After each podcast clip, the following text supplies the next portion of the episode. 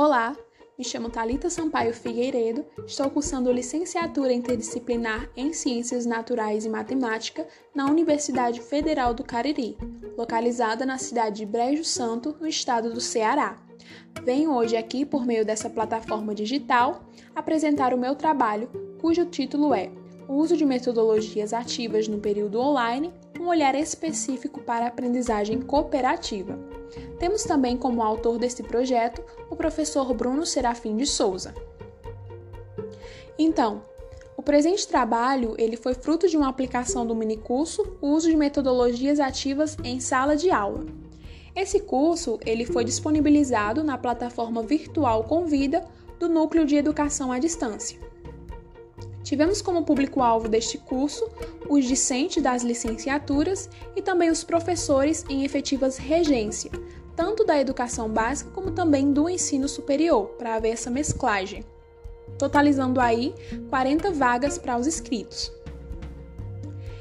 É, falando um pouco do cenário atual, a gente sabe que desde março de 2020 o mundo ele encontra-se aí acometido por uma grave pandemia que foi ocasionada pelo vírus da Covid-19. Né? Então, diante disso, o sistema educacional ele necessitou se reinventar mais uma vez, e principalmente aí no que tange a relação entre professor e aluno. Porque o professor ele viu-se obrigado a buscar aí novas metodologias de ensino para visar diminuir um pouco essa simetria de saberes escolares né? E também teve que se apropriar de ferramentas tecnológicas digitais para poder permitir a continuidade do processo de ensino e aprendizagem. Então, com base nisso, nós, bolsistas do PASSE, que é um programa de aprendizagem cooperativa em células estudantis, desenvolvemos um mini curso, né, partindo aí da convicção de que os professores e os alunos que participassem pudessem se aprimorar um pouco mais aí nas metodologias ativas, como suporte de desenvolvimento do fazer docente profissional e pessoal.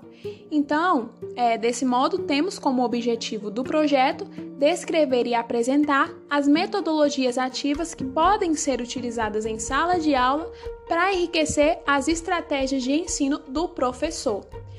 A metodologia do curso foi dividida em quatro momentos, na qual o primeiro trouxe inicialmente a apresentação do processo e ensino da aprendizagem, né, abordando a visão de alguns autores que contribuíram de forma significativa nesse campo de conhecimento, né? Então esse foi o primeiro módulo.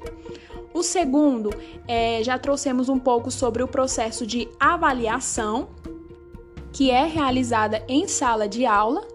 E no módulo 3, a gente já trouxe as metodologias ativas, é, sendo ela quatro nesse momento: a aprendizagem baseada em projetos, a aprendizagem baseadas em problemas, a sala de aula invertida e a aprendizagem em pares. Então, esse, essa foi a composição do terceiro módulo. Já no quarto e último, é, a gente destacou a precisão da aprendizagem cooperativa. A aprendizagem cooperativa ela é a área de pesquisa do PASSE. Irei explicar de forma sucinta o que é essa aprendizagem. Ela ocorre aí de forma cooperativa e para a consolidação do trabalho em equipe faz-se necessário aí abranger os cinco pilares essenciais que é presente nessa metodologia. Mas quais são eles? É a interdependência positiva, a responsabilidade individual, a interação promotora, a habilidade social, o processamento em grupo, então, esses cinco pilares compõem as células que vão ser divididas em grupos de seis integrantes, né? Com a ausência dessa formação, vai ser impossível o grupo atingir os resultados.